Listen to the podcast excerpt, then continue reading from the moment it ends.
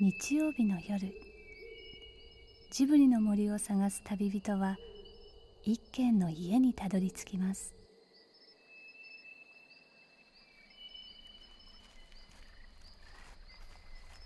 ジブリの森のラジオの川のほとり。そこに立つレンガの家はスタジオジブリ鈴木敏夫さんの隠れ家です。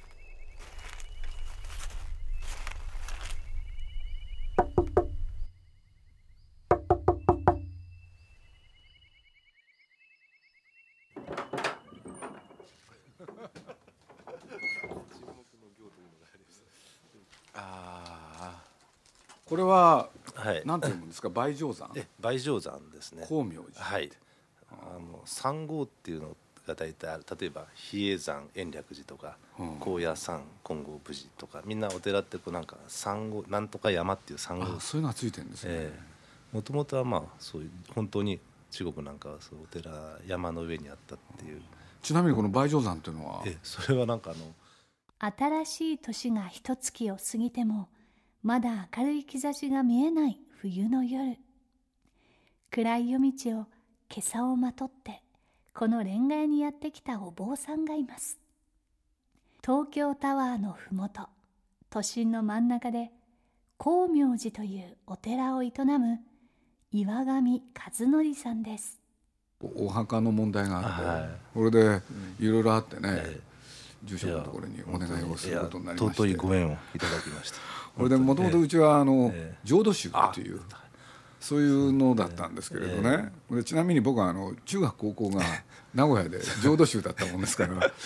そうそういうことで言うとね。まあそのお墓をね買うっていうことをきっかけに収支替えをしましてね、まあ、とは言っても親戚だと思いえますけれど、ね。まああの弟子ですので親鸞さんは、うん、浄土真宗の方でねえ、え。門徒になるっていう、そうありがとうございます、えうん、これでまあ親父もね、あのまあ2年前ですか、ええもう亡くなってお世話になりましたけど、ええ。今おふくろもこっちへ来ててえそうですね。もう85になりますので、上いつもねお前に、うん。たまにね、ええ。行ったりしてて、えそろそろまたお世話になるいやいやいやそんな。その時は一つよろしくお願いしますって何の話してんだか。でも一体なぜお坊さんがレンガへやってきたんでしょう。実は鈴木さんは以前こんなことをつぶやいていたんです。今年はもう仏教ですよって。相変わらずわけがわからないんですけど。その親鸞っていう人ですか、はい。なんかね、その自分がまあ浄土宗の学校にいたことええも関係あるんですかね、はい。あの興味があるっていうんですか、ああありがとうございます、うん。これでええ「崖の上のポニョ」っていうのを、まあええもうすごい。はい。映画にした時にね、はい。まあ、映画にはあの宣伝コピーっていうのがつきまとって、ええ。はい。ほんで僕ねこんな言葉を宣伝コピーにしたんですよね、生まれてきてよかったそうこのね、え僕なりですよ、ええ。この「生まれてきてよかった」っていう言葉を、ええ。そのまあある時ふっと思いついて、ええ。これを宣伝コピーとしてやっていこうと思った時にそれをその言葉を自分で作った瞬間、ええ。実はその浄土真宗っていうのか、うん。そういうのが浮かんでたんですよね。ああそうだこれで、え僕の勝手な思い込みで、この言葉はもしかしたら、ええ新宗と関係あるのかな？どうですかね？えいやもう新宗のみならず仏教全般でやっぱりそうですか。ええ生まれてくることはああのありがとうって言いましょうかね。あの、えう実はねうん、よくます。僕まあその、えんええ。映画の宣伝コピーとして、えまあ、この間やってきたのが、ええ。ーもう10年近く経ちますけれどえ「もののけ姫」でねはい「生きろ」ってやったんですよね。これで、ええ。その次のね、ええ。まあこれ、拝見しまして、うんいろいろはいあって、あのー今のねえ「千と千尋の神隠し」もうもちろん拝見してます。生きる力を呼び覚ませって、でこれなんか、歌の文句もええ。一部入れたりして、はい生きている不思議え死んでゆく不思議。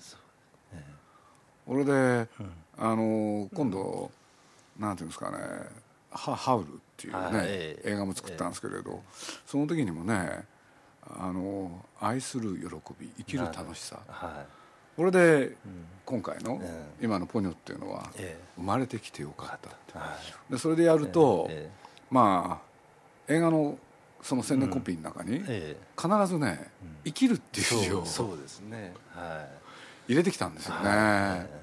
これえでえなんていうのかな生きるってことと死ぬことの境界線はええ。実は本当にちょっと裏表でそうとかね。ですね、それはもうまさに仏教でまあ生死一如って生死っていうのは生きると死ぬは一如っていうんでしょうかね。一如っていうのは一つのごとしと書いて。一つのごとし、はい、だから普通は生と死って別のこと二つのことですよね、うん。なんだけどもあのおっしゃるように本当にもう背中合わせ。うーん我々のやっぱりそのね人生っていうのは本当にもう死とも背中合わせにあるんだっていうことで、そのなんか死があごめんなさい生が終わったらその次に死っていうふうにこう2つにこう断絶して分けて考えるものじゃないんじゃないかっていう。寺山修司っていう人がね、え血は立ったままで眠っているはあっていう戯曲を書いたことあるんですよ。はそうするとええ。これ僕学生時代に見たんですけどね、ええ。その中のセリフでこういうセリフがあったんです。あうん生が終わっでてえ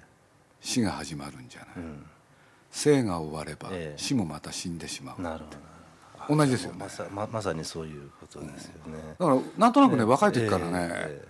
僕はあの生きるとかね、ええ。死ぬっていう言葉にねなんかこだわってきた歴史があるんですよ。っていうのかそういうのに敏感だったっていうのか、私ども寺みたいに都心の中に、まあ、お墓がバーッとこうあるわけですよね。はいでそのあまあいろいろおっしゃる方いるわけでそんなに都心にそのお墓をあんなに広くね取っとくのはもったいないじゃないか。なんていう意見があったりするけれどもあのそのオフィス街にあるお墓っていうのがですね、まあ、どんな意味があるんでしょうねみたいなこうちょっと喋ってた時にやはりあの都市部ってどうしてもその死とかを最近もう都市化してくると見えなくしてくるってそういう感じですよね。お葬式とかでも意外とこう死がこうね見えなくなってる場合って多いじゃないですか結構。であのそういう中にあってやっぱりお墓がその日常空間の中にあるっていうことは果たしてる役割ですね。ええそれ結構大きいんじゃないかっていうふうな話あのをしてて。養老さんがね、え要するにある時こんなことをおっしゃってたんですよ養老孟司さんえが。ああえ要するにええ。マンションっていう構造はね、ええ。一番問題はええ。あのエレベーターにあると。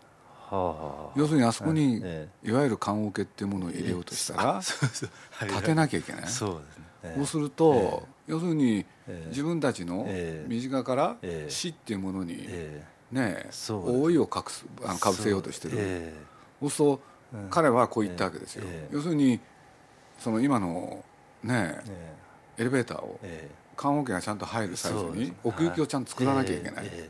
でそれ読んだ時にね、なるほどなと、要するに身辺からええ。生きる方にばっかり目をいって死の方をええ。なんかみんなで隠してる時代じゃないですか、僕は例えばそうやって映画の宣伝でえ生きるとか死ぬとか、ええ。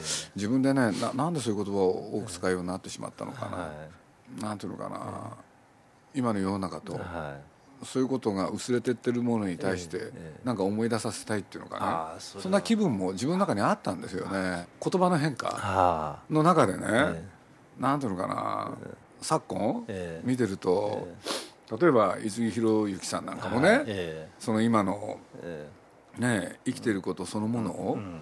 喜びとしなさいよはいと、え。ね、こうせねばならないああせねばならないその前に、え生きてることそのものをえ喜びとしなさい、えうん。なんかやっぱり時代がええ。過酷になってきたことと非常に関係がある、なね、世の中が過酷な時って必えず宗教っていう問題、そうですね。それで言うと、え一方でね経済が破綻したとかいろんなこと言われてるけれど、ええ。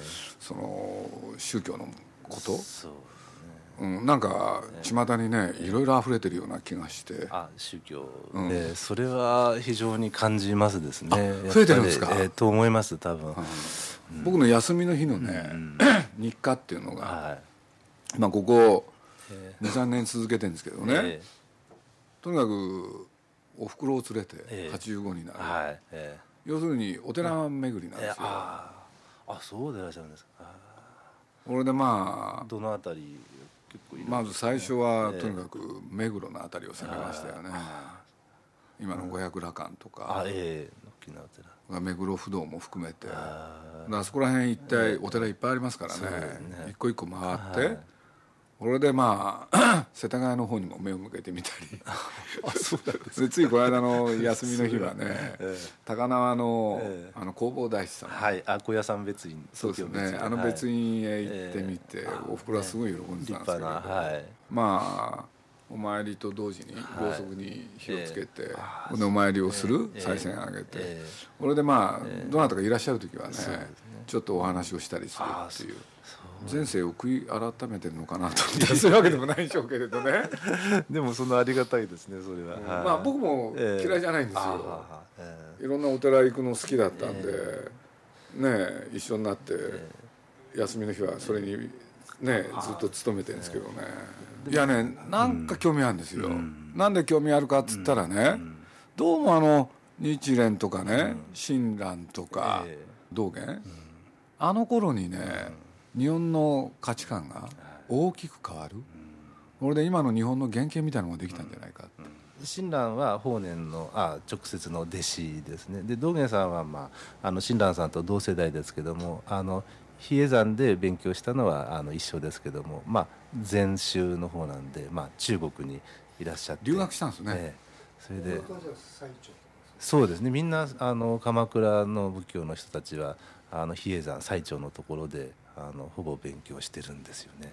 それもまた面白いところなんですけども、だからあれですよね、え要するに平安末期今えの鴨の長明だの、ええ。今の西行だのが出てきて、ええはいそれこそね、え平安末期のえ都京都ですよ、ええはい。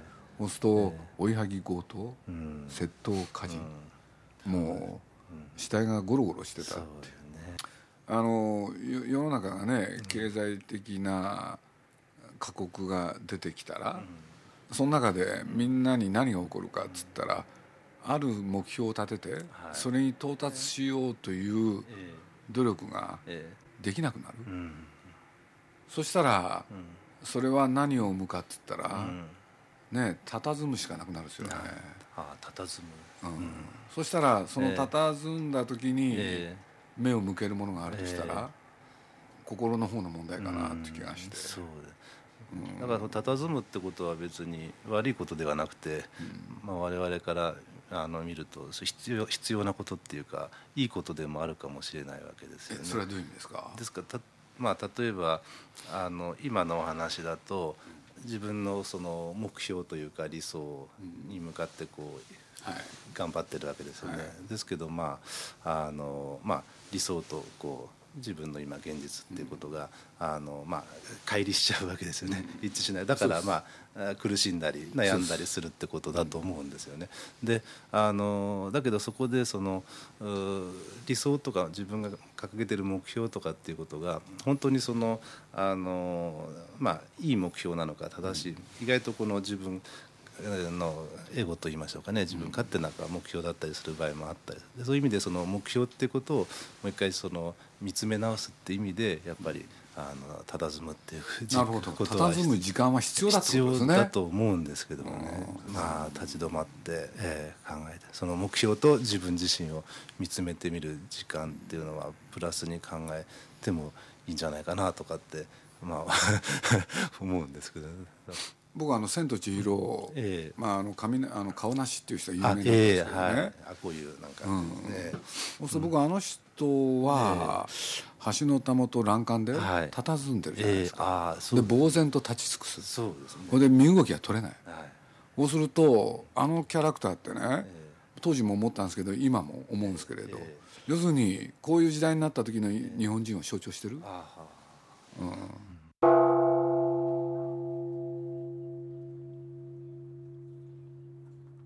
まあ昨今ええ。こんなことも言われてるじゃないですか。うつの時代であああそうですね。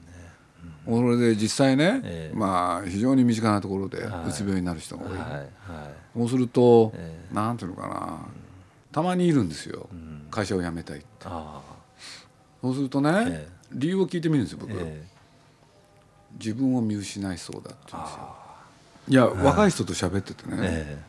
最近ストニーっていうのかね。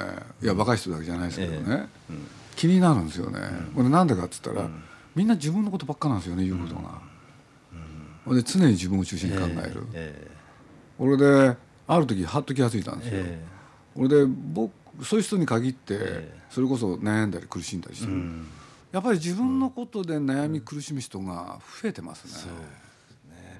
あの今のお話を伺って、まあ、多分自分のことしか考えないっていうのは仏教的には多分煩悩になってく煩悩の一一つになってくると思うんですけども、まあ、あの一応そういう、まあ、区分けは、まあ、あり得ると思うんですけど、まあ、親鸞さんっていうか、まあ、もう少しこう大乗仏教って言いましょうかね。なとやっぱり我々その自分のその煩悩をやっぱりあの、まあ、見つめるというか煩悩をやっぱり離れられない、まあ、今のお話で言うと、えーまあ、そうは言ってもあのあー自分のことをやっぱりよくしか考えられない自分なんだなってことに、まあ、気がついていくっていうかそこが結構大事。いや宮崎駿がね、ん。もうしょっちゅう言うんですよ、俺は煩悩からね離れることはできないって、でそれがあるから映画を作るっつって、えーはいなんか話の文脈に合うかどうかわからないですけどその、うん、こういうお経があってその知っていて悪いことだと知っていて悪いことをしちゃうのと悪いことだと全然気が付かないで悪いことをしちゃうのと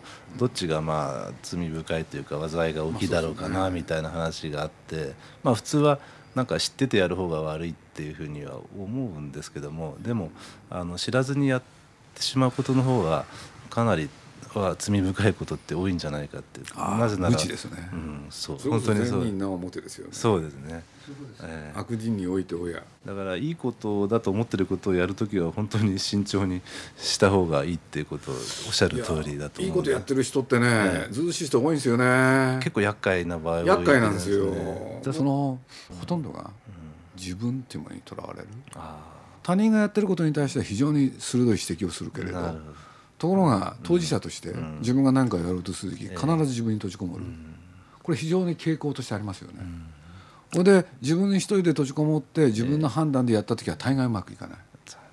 それの繰り返し、なるうん、だから僕は見ててなんつったらいいかな。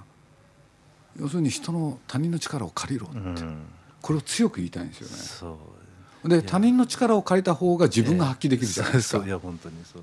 うん。だって他人の力を借りない自分なんてそもそもありえないわけですから、自分っていうか私っていうのはなんか他と別個のですね他から確実した私っていうものが、まあ、あるっていうわけではなくて自分っていうのはそのいろんなまあ仏教的に言えばご縁ですよね。例えば先祖からとかいろんな周りの支えとか、まあ、そういうものによって自分っていうのがあるわけだから鈴木さんの幸せと私の幸せって別じゃないと思うんですよね。僕同じだと思ってるんですよそうね。これはね心の底から言いたいんですけどね。あ僕一人で何ができる？何にもできないですよね。そうか。なかなか。いやでも今日のこのお話の時やっぱり私そこまで言ってない。なんかいつも自分の発言がどう取られるだろうかとかやっぱりこだわりがあって自分を離れてなくてまだダメな修行方申し訳いやございません。わ割と結構考えたんですよ僕。絶対と相対っていうのはどういうことなんだろうとかね。うん。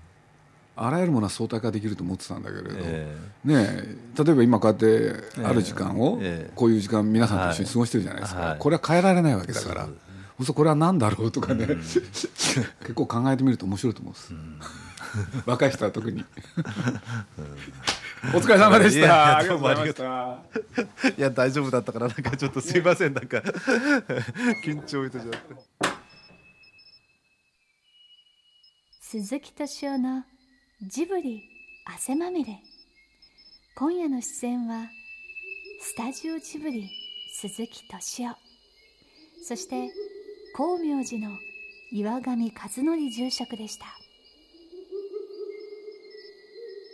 この番組はウォルト・ディズニー・スタジオ・ホーム・エンターテインメント読売新聞ドリームスカイワード JAL 町のホットステーションローソンアサヒ飲料の提供でお送りしました。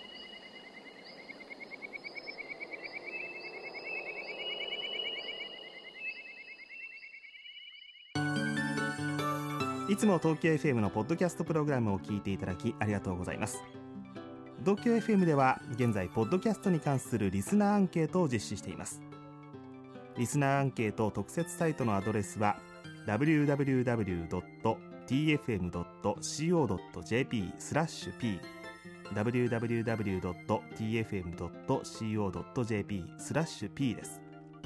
抽選で好きな音楽を3曲分無料でダウンロードできる iTunes カードをプレゼントいたします。ぜひアクセスしてみてください。